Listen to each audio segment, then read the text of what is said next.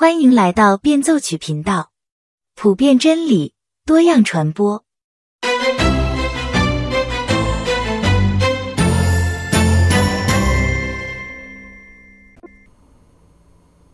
大家好，上一集我们读到路易斯遇到一个阴谋论幽灵，这个幽灵让他对周围的一切都开始产生了怀疑，这让路易斯十分的沮丧痛苦。他第一次生出了离开天堂的想法。这个时候，他看到一个女幽灵正试图躲避一个邀请他上山的光明之灵，看得出来，他在地上曾经是一个时尚人士。因为即使他现在是幽灵了，他依然穿得十分精致华贵。不过在天堂的亮光之下，他几乎是透明的。原来华美的服装看上去也是很诡异的样子。不管光明之灵如何劝说，这个女幽灵都不愿意跟他一起去到天堂的更深处，因为用他的话来说，那里都是有实在身体的人。他这样子出去。比赤裸裸的什么都不穿就出去还要糟糕得多。光明之灵反复劝他不要把目光放在自己身上，但是女幽灵终究不肯。无可奈何之下，光明之灵使出了杀手锏。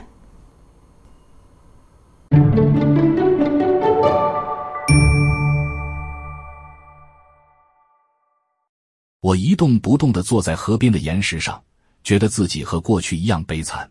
直到现在为止，我从来没有怀疑过那些监视之灵的意图，而且就算这地方不适合我长久居住，我也从没有怀疑过它的美好本质。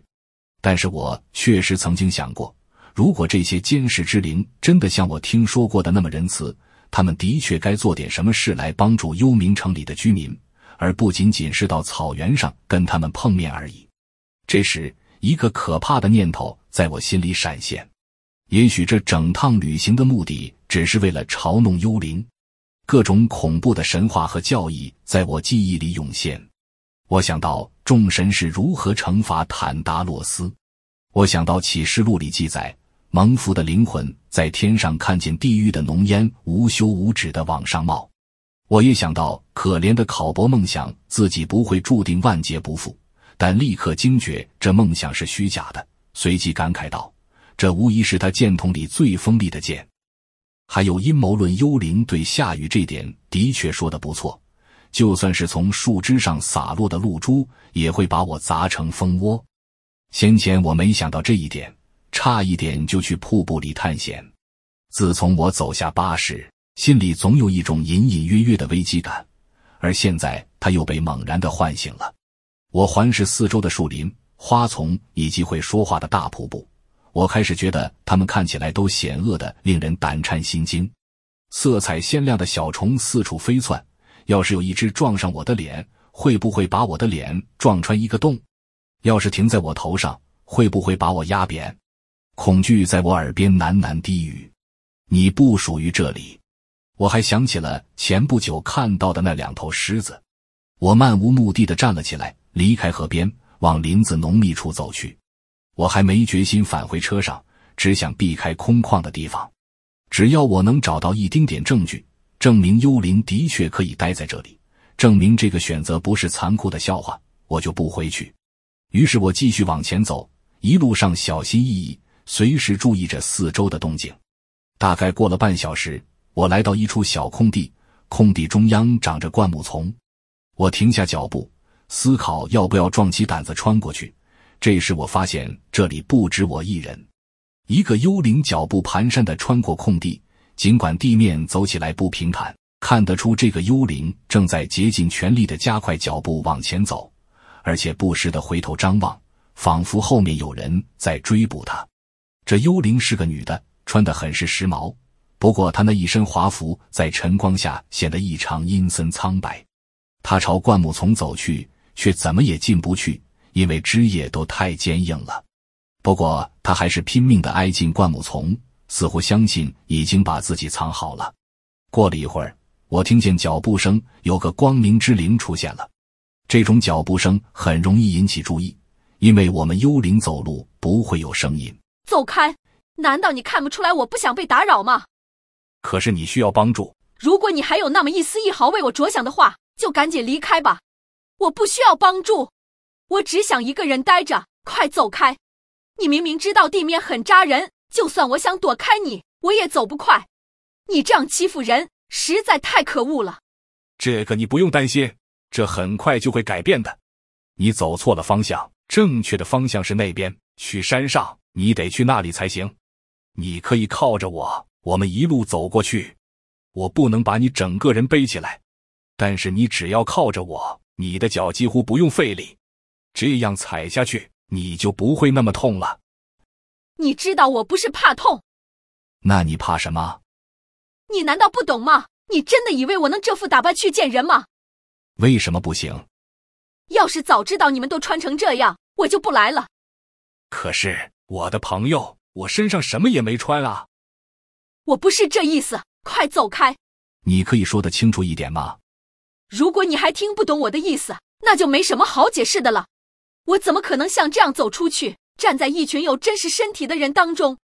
这比在世上一丝不挂的走出去还要糟糕。谁都可以看穿我。哦，我懂了。我们刚来的时候也都是这样，但是这会慢慢改变的。你只要出来试试看就知道了。可是他们会看见我。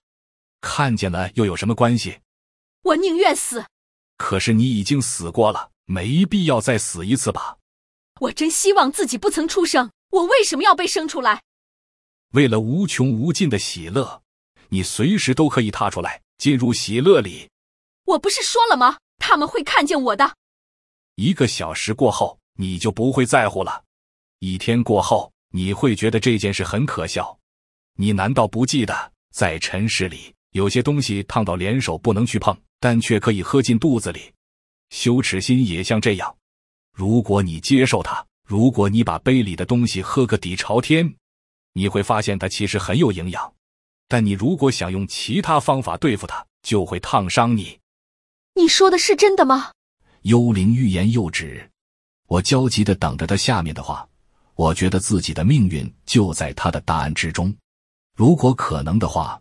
我真想跪在他面前求他让步答应。没错，来试试看吧。我几乎以为幽灵就要顺服，他移动了一下，又突然大叫：“不，我办不到！我告诉你，我办不到！你刚刚说那番话的时候，我差点以为我可以这么做了。可是，你没有权利要我这么做，这太过分了。如果我照你说的做，我永远不会原谅自己，永远不会。”这太不公平了，他们应该先警告我们的。早知道会这样，我就不会来了。现在你行行好，快走开！我的朋友，你能不能暂时不要想你自己？我已经告诉你了。幽灵冷冷的回答道，眼里依然含着泪水。光明之灵说：“那我就只有一个办法了。”他拿出一只号角，吹了起来。我赶紧用手捂住耳朵。号角声震天响。大地为之撼动，整座林子跟着震动颤抖，才沉寂了片刻。不过又好像没有，我马上又听见隆隆的啼声。起初这声音很远，当我察觉到那是啼声时，似经近在眼前，近到我得赶快找地方躲。但我还没找到，危险就已经从四面八方出现在眼前。一群独角兽风驰电掣地穿过林间空地。最小的独角兽也有三米多高，它们的眼睛鼻孔泛着红光，它们的独角蓝的耀眼，全身雪白如白天鹅一般。到现在我都还记得柔软潮湿的草地在它们的蹄下嘎吱作响，矮木丛噼啪折断，它们不停地嘶鸣，抬起后腿，低下兽脚，准备要玩闹打斗。我当时甚至还在猜想，他们是为了准备什么战役在那里演习吧。我听见女幽灵一声尖叫，我想她可能是离开灌木丛，朝着光明之灵跑去。不过我不确定，因为我也吓坏了，仓皇逃离现场。我也顾不上脚踩在地上有多痛，一点时间都不敢逗留。因此，我始终不知道那场对话的结果是怎样。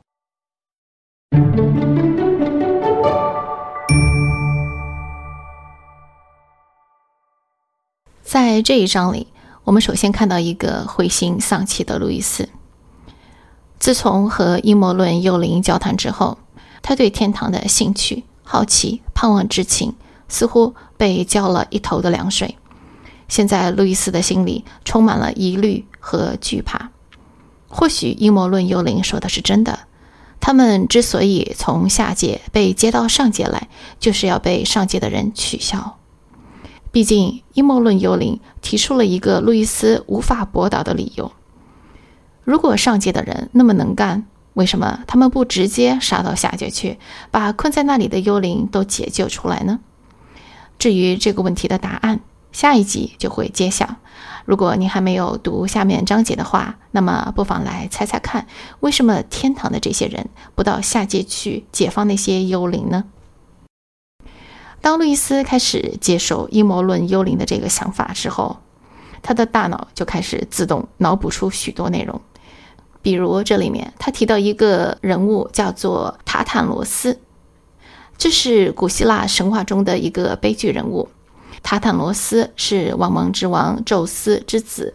最开始，他是很得奥林匹斯山诸神的宠爱，然而他却变得骄傲自大，而且开始藐视众神的权威。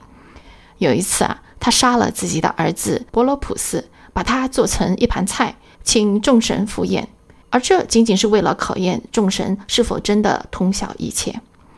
这种邪恶的行为让宙斯震怒，把他打入了冥界。塔坦罗斯被罚，他站在没过脖子的水池里。当他口渴要喝水的时候，水就退去。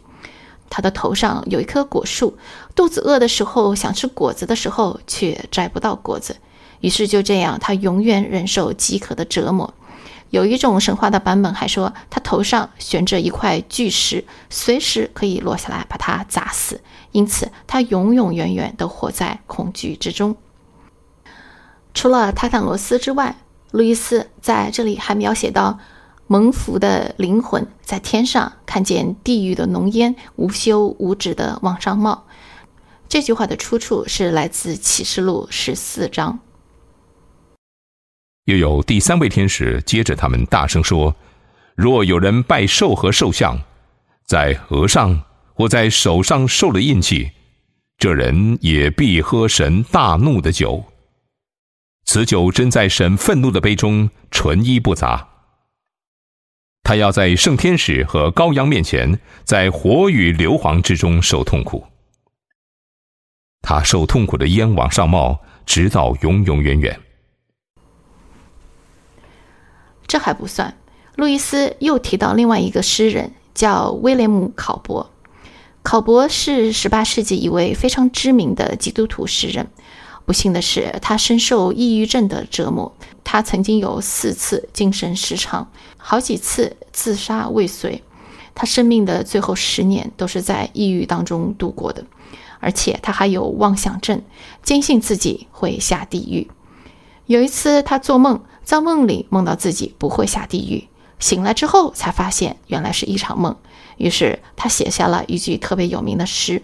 他说：“这是神剑筒里最锋利的剑。”所以你看，阴谋论幽灵的这一番话给路易斯非常大的打击。他原来对天堂的盼望几乎都要烟消云散了。心神不定之际，他更加开始胡思乱想：如果这里的雨滴打到他，如果这里的小飞虫撞到他，那岂不是会很惨吗？但是啊，他还是没有最后放弃。在他看来，只要能够找到一丝一毫的证据，证明他真的能够留在这里的话，他就不会回去。接下来，我们看到一个女幽灵，打扮时髦，穿戴华丽，放在现在应该是网红一般的人物。但是这一切其实都是虚幻的假象而已，因为女幽灵来到了天堂，终于原形毕露。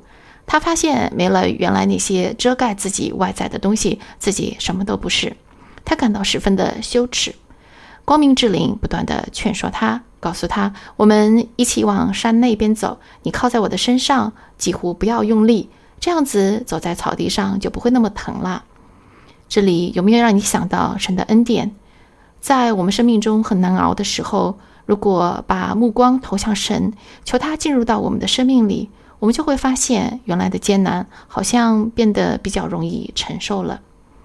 让我给你讲个故事吧。，Corin Ten Boom，彭克利是一位很有名的基督徒作家。在二战期间，他和家人因为收留了犹太人而被纳粹抓到，后来被送到集中营去服刑。他的老父亲当时已经八十五岁的高龄。结果还没有去到集中营，仅仅是在监狱里，他待了九天之后就离开了人世。彭克利和姐姐 Betsy 被送到了集中营。在他的自传《Hiding Place》密室这本书里，彭克利讲到了这样一段遭遇：每逢星期五，我们就要经历一次医疗检查的羞辱。大家排队站在医院的走廊上等候，走廊中没有暖气。但是我们甚至连抱手取暖都不行，每个人必须立正，两手放在身边，然后我们这些女犯人慢慢地走过一排呲牙咧嘴的守卫。我怎么也不能想象他们怎么会对我们这些女人感兴趣。我们每个人都因为饥饿瘦得形容干枯，而肚子则因为营养不良而肿胀得厉害。我们这一群人的身体应该是让人看了觉得很恶心的。我也不懂为什么我们一定要赤裸着身体，因为真正在检查的时候，一个医生看看我们的喉咙，另外一个算他是牙医吧，他就看一下我们的牙齿，第三个就检查一下我们的手指头。这是所谓的医疗检查，也不过就如此，根本就没有必要要全部脱光。经过这样所谓的检查。之后，我们再排队走过那长长的寒冷的走廊，在门口捡起自己的球衣。每周都有这样的所谓的检查，我们也已经经过了很多次。然而有一个这样的早晨，当我们站在走廊当中，一边发抖一边等待检查的时候，圣经里的一幅图像突然出现在我的眼前，耶稣也是赤身裸体挂在十字架上的。我从来没有注意到，也没有想过，那些描绘耶稣钉十字架的雕像和绘画，总是有一块布遮住他的下体。可是我突然领悟到，那只是艺术家为了表示尊敬而加上去的。我悄悄地捅了捅站在我前面的姐姐贝奇，我跟她说：“她也是，她也是赤身裸体的。”然后我听到贝奇一声低呼，然后她说。天哪，我从来没有想到过，感谢主。就像彭克利在这本书里写到的，他本来感到十分的羞耻，但是当他突然体会到，原来他不是一个人在受苦，他的苦，他的羞耻，在两千年前，神的儿子就已经品尝过了。当他想到这一刻时，他就不再感到羞耻，他感到了敬畏、感动、感恩。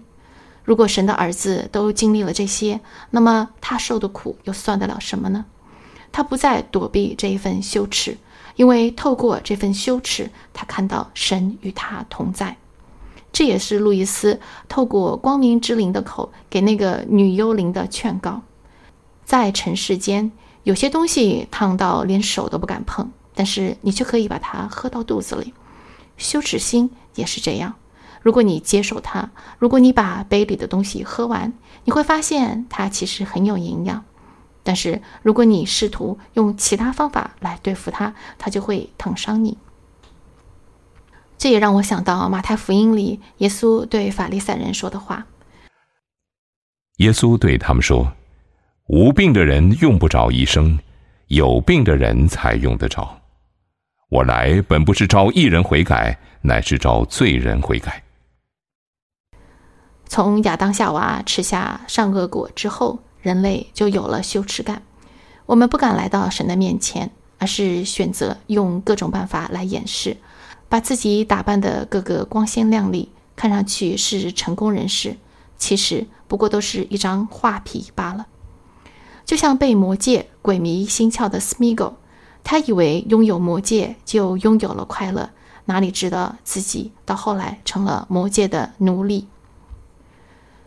女幽灵几乎要被光明之灵说服了，但是她还是放不下自己的虚荣之心。他说：“如果自己照办的话，就永远无法原谅自己。”光明之灵点出了他的问题所在。你可不可以暂时不要想自己？然后他使出了杀手锏，他拿出了号角，唤出了一群独角兽，最小的都有三米多高。这些巨大的独角兽踏着草地飞奔过来。我们可以想象一下那种情景，身临其境的话，你肯定会非常紧张，对吗？路易斯也不例外，他落荒而逃。至于那个女幽灵，路易斯说，她也许是往光明之灵那里跑过去了。这又让我想起路易斯一句关于痛苦的名言：“我们可以心满意足地赖在自己的罪恶和愚蠢上面不动，好比一个贪食的人对着一桌美味珍馐，只顾狼吞虎咽，却不知道在吃什么。任何人见到这幅图景都得承认，我们甚至会忽视乐趣。然而，痛苦绝对不容忽视。”当我们沉迷在享乐之中，上帝会对我们耳语；当我们良心发现，上帝会对我们讲话；当我们陷入痛苦，上帝会对我们疾呼。痛苦是上帝的扬声器，用来唤醒这个昏聩的世界。光明之灵举起的号角，就好像是上帝的扬声器。被巨兽袭击的痛苦。暂时将女幽灵从对自我的迷恋当中短暂的解脱出来，在那一瞬间，她忘记自己，或许她就会转向神。为什么我们会经历痛苦？这其中的一个奥秘就是，神在告诉我们不要靠自己，要把自己完全的交托出去。因为我们若不肯交出自己的欲望、自己的梦想、自己的人生计划，我们终究会被这些东西吞噬，就好像魔戒。最后吞噬了斯米狗一样。路易斯在《返璞归真》这本书的最后一部分说道：“必须要放弃自我，只有在寻找耶稣时，一个真正的崭新的自我才会出现。”这听起来很奇怪。要知道，在一些普通的事情上，道理也是如此。在社交生活中，除非你不去考虑自己给别人留下什么印象，否则你绝不能给人留下好印象。在文学艺术中，一心想有独创性的人绝不会有任何的独创性。但是，如果你只想讲出真理，一点也不在意这个真理以前怎样频繁的被人讲述，十有八九在无意之中，你就已经有了独创性。这个原则贯穿整个生活的始终。放弃自我，你就会找到真正的自我；丧失生命，你就会得到生命。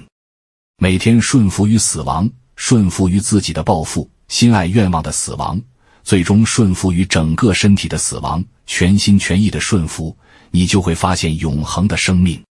要毫无保留，你尚未放弃的东西，没有一样真正属于你；你身上尚未死去的东西，没有一样能从死里复活。寻找自我，最终你只会找到仇恨、孤独、绝望、狂怒。毁灭、朽坏，但是寻找基督，你就会找到他，还会找到附带赠送给你的一切。好了，今天的分享就到这里了。如果您有什么意见和建议，欢迎您在节目下方留言。我们下期再见。